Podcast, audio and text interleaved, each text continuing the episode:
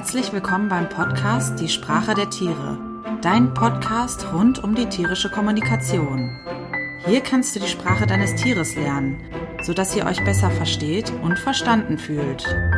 Und nun wünsche ich dir viel Spaß bei der kommenden Folge.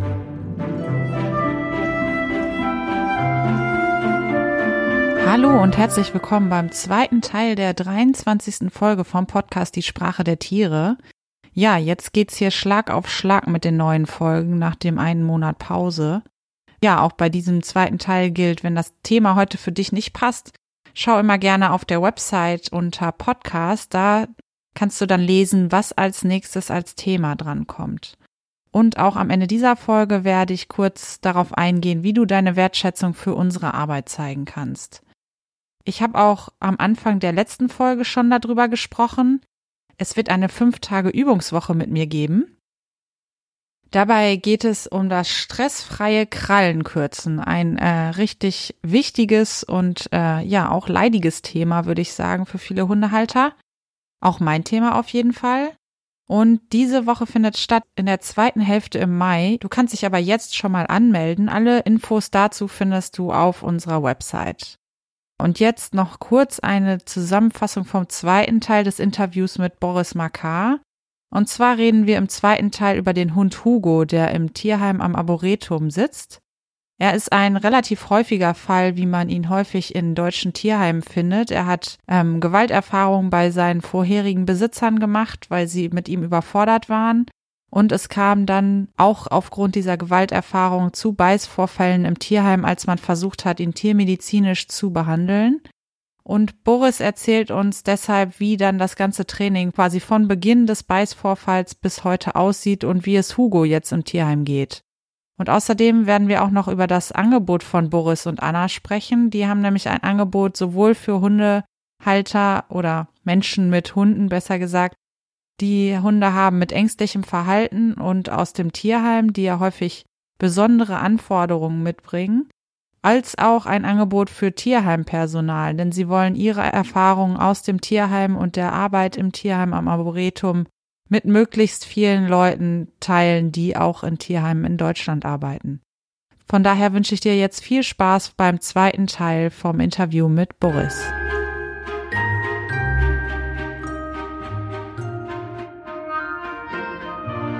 Ähm, vielleicht können wir noch über einen zweiten ähm, Fall sprechen, der so ein bisschen noch anders ist, ähm, wo ich auch ein Video von dir gesehen habe. Ähm, Hugo heißt der, glaube ich.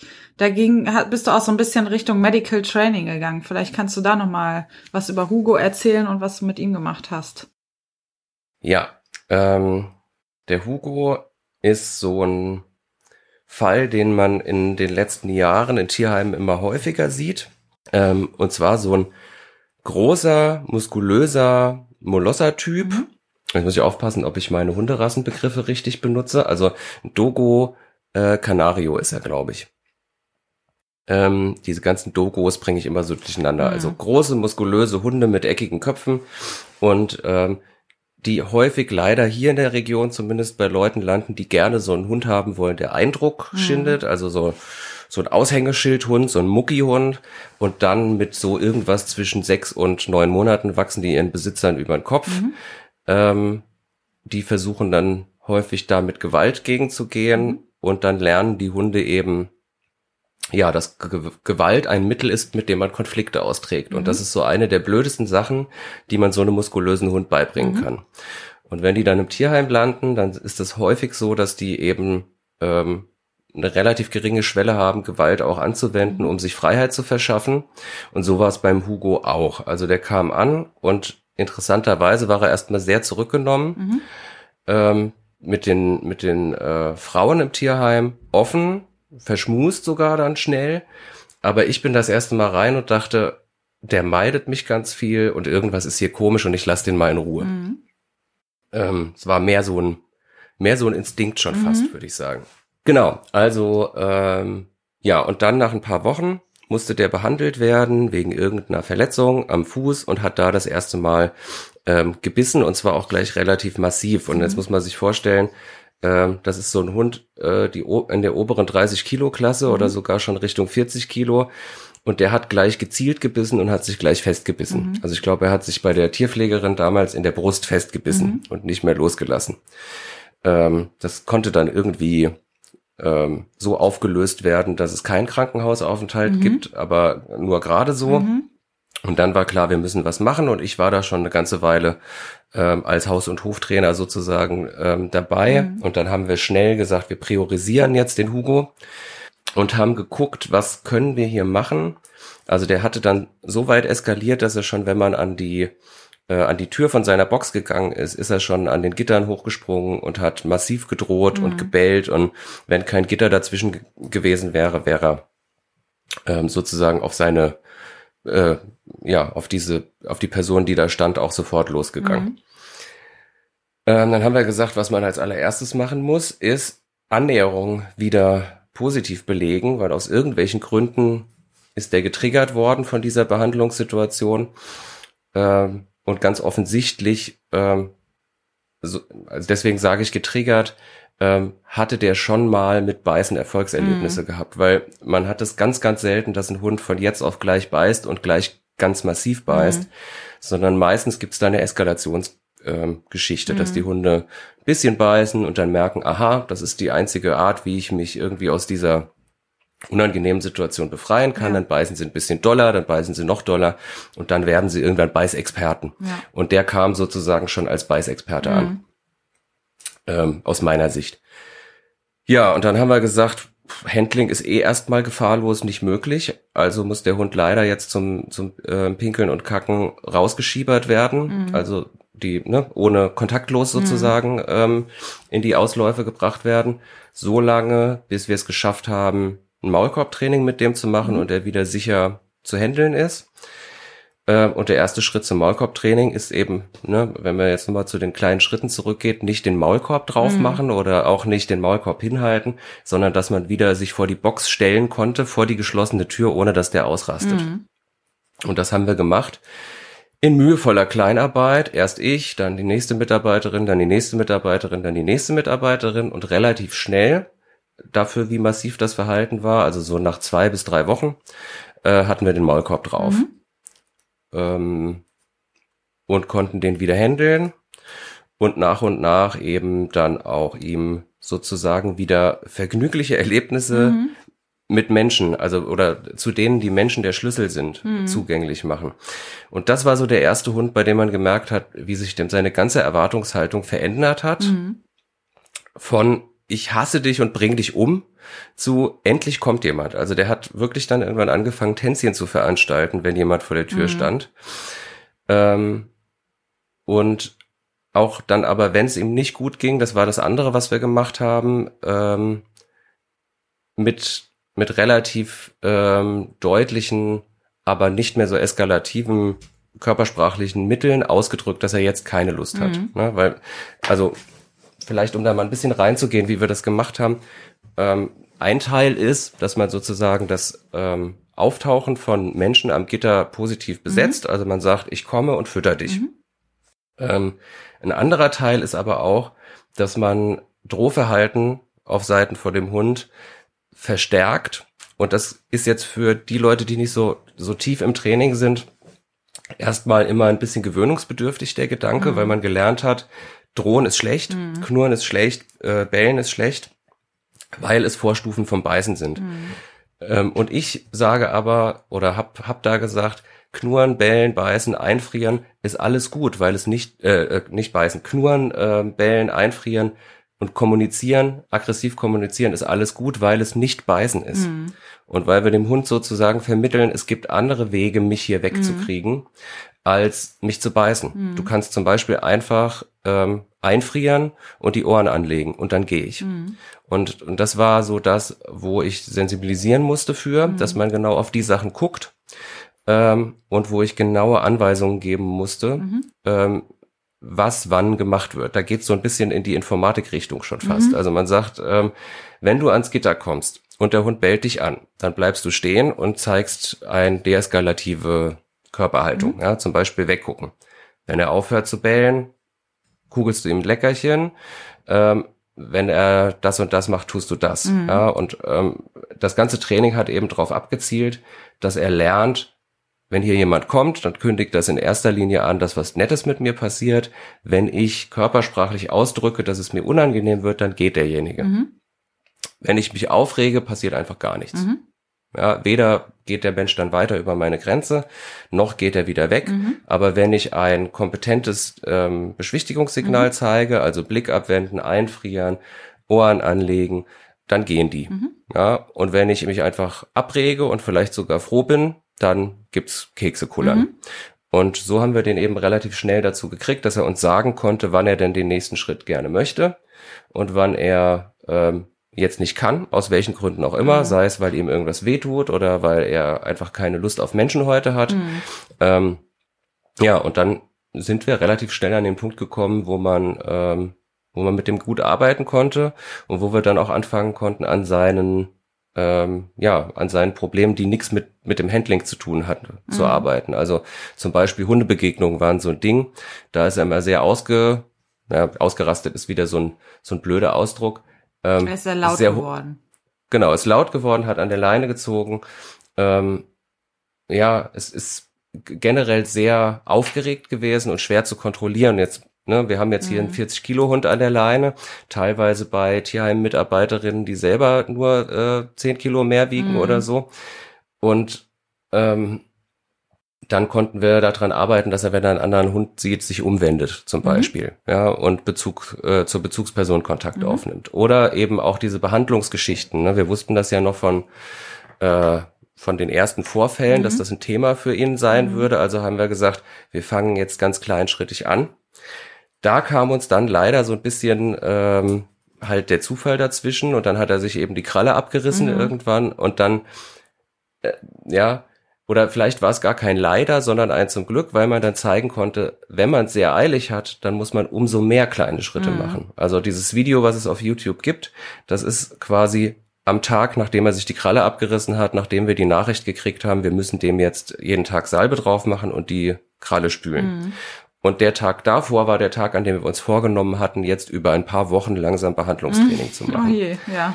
So, also man hätte jetzt natürlich sagen können, der wird irgendwie, was weiß ich, der wird jetzt fixiert oder der wird mit einem Narkosepfeil abgeschossen mhm. oder äh, keine Ahnung.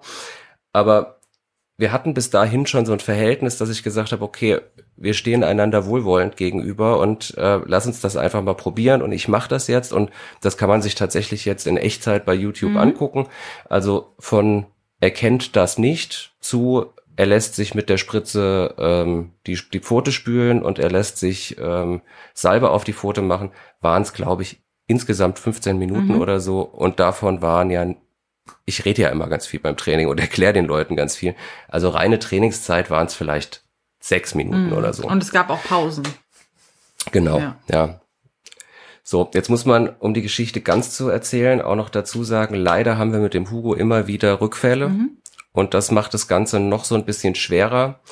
Ähm, und wir haben auch deswegen ähm, irgendwann mal medizinisch abklären mhm lassen, ob irgendwas mit dem nicht stimmt. Aber das ist einer von den Hunden, wo man tatsächlich nichts findet mhm. und wo man sagen muss, wahrscheinlich ist es einfach so, dass der so massiv schlechte Erfahrungen hatte mit ähm, mit Enge oder mit mit Situationen, wo er nicht mehr bestimmen kann, wie es weitergeht, dass er immer wieder getriggert wird. Mhm. Bei Hunden ist es leider so, dass angstauslösende Situationen ähm, so ein bisschen ja, das ist so ein bisschen fies zu trainieren. Man kann tolle Fortschritte machen und dann ist man irgendwann wieder über dieser Schwelle ein Stück drüber, die der Hund aushalten kann und wird wieder ganz massiv zurückgeworfen. Mhm. Und das ist wirklich was, also in einem anderen Tierheim bin ich mir sicher, wäre der schon dreimal eingeschläfert worden, mhm. dieser Hund. Ja, aber weil wir eben da ähm, eine Beziehung über Training aufgebaut haben, fällt diese Entscheidung nicht mehr so leicht. Mhm. Und die mhm. Leute hängen sich einfach rein und wollen diesen Hund irgendwie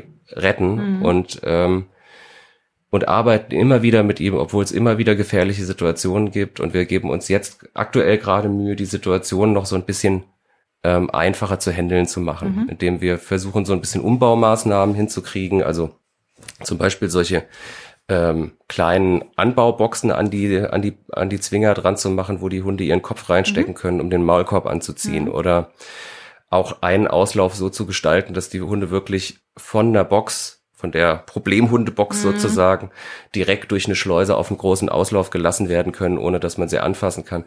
Weil all sowas einfach das Training nochmal verändert. Mhm. Also wenn ich sozusagen unter dem Druck trainiere, dass der Hund, wenn ich das nicht hinkriege, nicht rausgelassen wird, dann mache ich, wenn ich nicht super erfahren bin und selbst wenn ich super erfahren bin, dann mache ich Fehler, dann, mhm. dann mache ich zu große Schritte mhm. und dann wird man von so einem Hund gebissen früher mhm. oder später. Mhm. Und das, das darf nicht sein. Also das ist so eins von meinen, ähm, ja, von meinen großen Pfeilern bei diesem ganzen Training ist, dass es für die Menschen, die es machen, immer sicher sein muss. Mhm. Und dass es nicht sein kann, dass man das Leben von einem Tierheimhund besser machen will, unter Einsatz des eigenen Lebens sozusagen, mhm. weil irgendwann sind halt alle, alle weg. Ja, irgendwann ja. haben alle einen Finger abgebissen oder äh, sind krankgeschrieben und das, da hat ein Hund auch nichts von. Nee, also ja. von daher versuchen wir uns jetzt gerade noch so ein bisschen mehr ein Klima zu schaffen, ähm, wo man noch mit noch weniger Druck trainieren kann. Spannend. Ja. ja, super. Ganz toll, was ihr da äh, zusammen auch, ja, toll, dass du diese Geschichte erzählt hast, weil ich daran auch sehen konnte und hören konnte, was da alles passiert ist, ne, was ihr auch sozusagen gegenseitig gelernt hat. Der Hund hat was gelernt, ihr habt was gelernt, ähm, auch dann nochmal strukturell da anders dran zu gehen. Das finde ich eine gute Überleitung. Ähm, du hast im Vorgespräch auch erzählt, dass die stellvertretende Leiterin des Tierheims auch eine Trainerin ist äh, mit der du in Zukunft und die Zukunft ist ja, glaube ich, jetzt schon, ähm, ja. weil wir im Dezember gesprochen haben, ähm, auch Sachen anbieten wirst. Ähm, vielleicht kannst du da noch mal auch jetzt drauf eingehen, was ähm, sozusagen vielleicht, wenn Leute das hören, die im Tierheim arbeiten oder ähm, mit Tierheim Kontakt haben, ähm, von dir erhalten können, wie sie von dir lernen können. Genau. Das war noch eine weitere ähm, glückliche Fügung, dass ähm, zu der Zeit, als diese Tierheim-Zusammenarbeit mit diesem Tierheim losging, äh, die Anna Yildiz da gearbeitet hat, damals noch nicht als, äh, als Leitung, sondern einfach nur als, ähm, als Tierpflegerin. Mhm. Ähm, also einfach nur. Ne? Es ist jetzt nicht so gemeint, dass die Leitung da der wichtigste Job ist, aber ähm, eher im Gegenteil. Ähm, aber sie war da ähm, quasi nicht nur da äh, Tierpflegerin, sondern sie hatte auch ähm, die Ausbildung zur Hundetrainerin beim der, bei der Tierakademie mhm. schon angefangen, beim Scheuerhof. Und ähm, ich bin da gerade sozusagen Praxisbetrieb geworden. Mhm. Das heißt, wir haben da angefangen zusammenzuarbeiten, dass sie immer mal bei mir gelernt hat mhm. und ich habe den Kontakt zum Tierheim zur gleichen Zeit unabhängig davon mhm. ähm, hergestellt. Das heißt, also da war so viel Glück äh, auf einem Haufen, das kann man eigentlich schon äh, gar nicht mehr glauben. Aber ähm, ja, jedenfalls ist es dann so, die Anna ist mittlerweile äh, fertige Trainerin und äh, oder fertig ist man ja nie, aber sie ist jetzt so weit, dass sie anfangen kann, ähm, selbstständig zu mhm. arbeiten und ähm, wir haben uns jetzt ein Projekt gemeinsam ausgedacht, weil diese Zusammenarbeit so toll funktioniert hat, wo wir quasi explizit für Hunde mit so einem Tierschutz-Background, mhm. Tierheim-Background oder auch ähm, Angstproblemhunden mhm äh, ein Angebot maßgeschneidert haben, mhm. ähm, weil die ja oft so ein bisschen andere Bedürfnisse, mhm. ich will jetzt gar nicht Probleme sagen, sondern andere Bedürfnisse haben als der Otto Normalhund oder als der Hund vom Züchter ja. oder als der unvoreingenommene Hund, den man irgendwie, was weiß ich, bei eBay Kleinanzeigen mhm. gekauft hat. Ähm, und die Anna hat da eben lange Erfahrung drin, mit mhm. solchen Hunden zu arbeiten, selbst und durch die Tierheimarbeit, hat sich tolle Kurskonzepte ausgedacht. Mhm. Und ähm, ich bin eben auch so ein bisschen auf den Geschmack gekommen durch das Arbeiten im Tierheim, weil das einfach eine super befriedigende Arbeit mhm. ist, weil man, man einfach das Leben von Tieren und Menschen so, so unmittelbar besser mhm. machen kann damit. Und das ist zwar im, im normalen Hundeschulalltag auch so, deswegen werde ich das auch nicht aufgeben und weitermachen. Mhm. Aber es ist manchmal ein bisschen mehr Luxustraining, mhm. wenn man so will. Ja, also es geht darum, dass der Hund ein bisschen ähm, besser in mein Leben reinpasst mhm. und es geht oft nicht so sehr um existenzielle Sachen. Mhm. Und bei dieser Tierschutzgeschichte geht es häufig um existenzielle Sachen für den Hund und um die Frage, ob der Hund bleiben kann oder mhm. nicht. Ähm, und ob er sich auch, ja, ob es einfach nur ein, ich bin halt jetzt irgendwo anders, ich bin jetzt bei einem Menschen sozusagen mhm. in, in Tierheimhaltung und nicht mehr bei einem Tierheim, oder ob er wirklich in das Leben reinwachsen kann, Ja. in das er da ähm, übergeben wird. Und ähm, das ist das, was mich da eben auch so sehr fasziniert hat, dass ich gesagt habe, ja, ähm, mach da bitte quasi mit mir zusammen Mhm. dieses Projekt oder lass uns dieses Projekt zusammen machen. Und jetzt wird es ab Januar ähm, drei Kurse geben, die in die Richtung gehen. Der Angsthasenkurs, ähm, der Begegnungskurs und der ähm, jetzt Moment, äh, ich überlege gerade, wie wir ihn genannt haben. Angsthasenkurs, Begegnungskurs und ah ja, Social Walk. Mhm. Gar nichts Kreatives, sondern ähm, kennt man ja Mhm. Social Walk, das, das Konzept. Aber das waren so die drei Sachen, wo wir gesagt haben, ähm, ja, damit lassen wir es jetzt mal starten und versuchen sozusagen einen Teilbereich von meiner Hundeschule jetzt aufzubauen, der explizit solche Menschen anspricht und solche, solche Hunde anspricht, ähm, um denen zu helfen. Und das ist die eine Seite. Und die andere Seite von diesem Projekt ist, dass wir durch die tollen Erfahrungen, die wir jetzt im Tierheim gemacht Mhm. haben, auch gerne hätten, dass da andere Tierheime und andere Tierheimbewohner ähm, von profitieren Mhm. können. Ähm, und das ist jetzt noch nicht ganz spruchreif, aber es wird, geht langsam in Richtung Spruchreife, dass wir quasi Schulungen und Fortbildungen ähm, in verschiedenen Größenordnungen anbieten Mhm. für Tierheime und für, ähm, für Leute, die in Tierheimen arbeiten. Und es wird wahrscheinlich so laufen, dass wir das ähm, als Modulsystem machen, Mhm. damit die Tierheime oder die Menschen, die es vielleicht in Eigeninitiative machen möchten, weil sie in so einem Job arbeiten, ähm, sozusagen eine, ja, ähm, äh, mundgerechte Häppchen Mhm. haben, die sie aber auch ähm, so viele hintereinander machen können, wie sie Mhm. wollen. Also häufig ist einfach Geld das Problem, Ja. sowohl bei den Tierheimen als auch bei den Leuten, die sagen, ich möchte einfach ein guter Tierpfleger Mhm. sein oder eine gute, gute tierärztliche ähm, Hilfskraft oder ein guter Tierarzt Mhm. oder was auch immer, ne? Also solche Tierprofis und die sagen, ich möchte es gerne machen und ich würde auch gerne in Eigeninitiative mich fortbilden, Mhm. aber ich möchte einfach keine 2000 Euro ausgeben.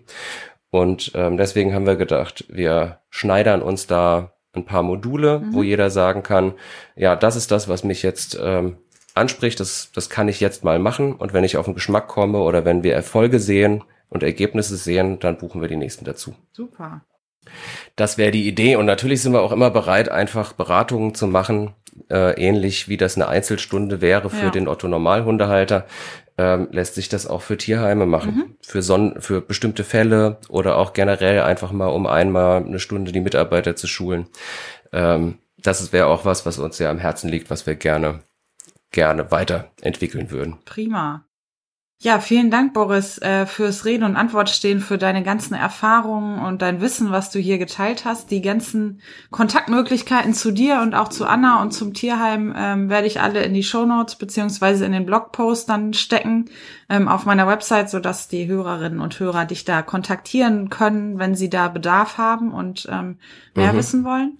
Genau, ich bedanke mich ähm, dafür, dass du hier warst. Ich habe super viel gelernt, ähm, fand es total spannend und interessant und äh, ja, vielen Dank.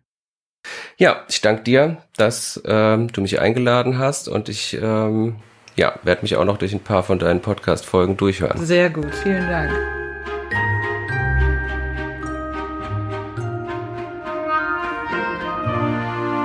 Spannende und auch detaillierte Einblicke, die uns Boris da in seine Arbeit am Tierheim gegeben hat. Ich fand die Folge wieder mal total spannend. Wenn es dir genauso geht, dann zeig uns doch gerne deine Wertschätzung. Wie das geht und wie wir dein Geld verwenden, das findest du auf der Website unter Deine Wertschätzung. Dort findest du auch unsere Bücherwunschliste, wo du ein Buch bestellen kannst und uns zuschicken lassen kannst. Wir bedanken uns schon mal ganz herzlich bei dir. Ja, ich freue mich, wenn wir uns auch beim nächsten Mal wieder in der Podcast-Folge hören. Da wird es dann um die Vorstellung von Christine gehen. Christine ist ja neu im Team. Und wir haben zum Einstieg ein Interview zusammen gemacht, auf das ich mich sehr freue, dass wir das jetzt demnächst veröffentlichen. Bis dahin, bleib gesund und tierische Grüße, deine Judith von Die Sprache der Tiere.